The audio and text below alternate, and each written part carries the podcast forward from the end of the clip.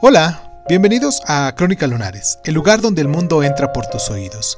Yo soy Irving Sun y en nuestra sección del día de hoy de Cuéntame un libro, vamos a viajar hasta Suecia con el libro de la habitación roja de August Strindenbach. Comenzamos.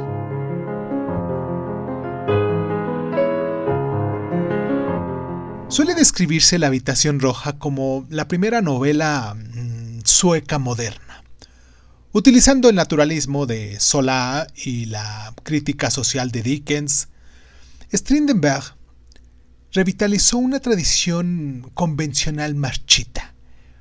Como su sátira política y social eran un poco subidas de tono, su percepción inicial fue controvertida, pero la novela es reconocida ahora como un momento decisivo de la literatura sueca.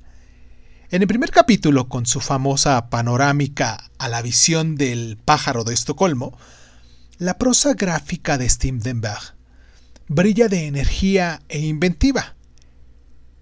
La historia va más o menos así. El héroe de la novela, el joven idealista Advin Falk, dimite de la administración pública, asqueado por la corrupción que ve en todas partes. Él quiere ser escritor y se une a un grupo de artistas bohemios, pero lucha por liberarse de sus inclinaciones mojigatas y puritanas. El espíritu radical y reformista de Funk se va calmando poco a poco y siente la tentación de adoptar el egoísta estilo de vida defendido por el periodista conservador Struve. Y como ocurre a menudo en Strindenberg, es la tensión entre opuestos irreconciliables lo que crea esta energía narrativa.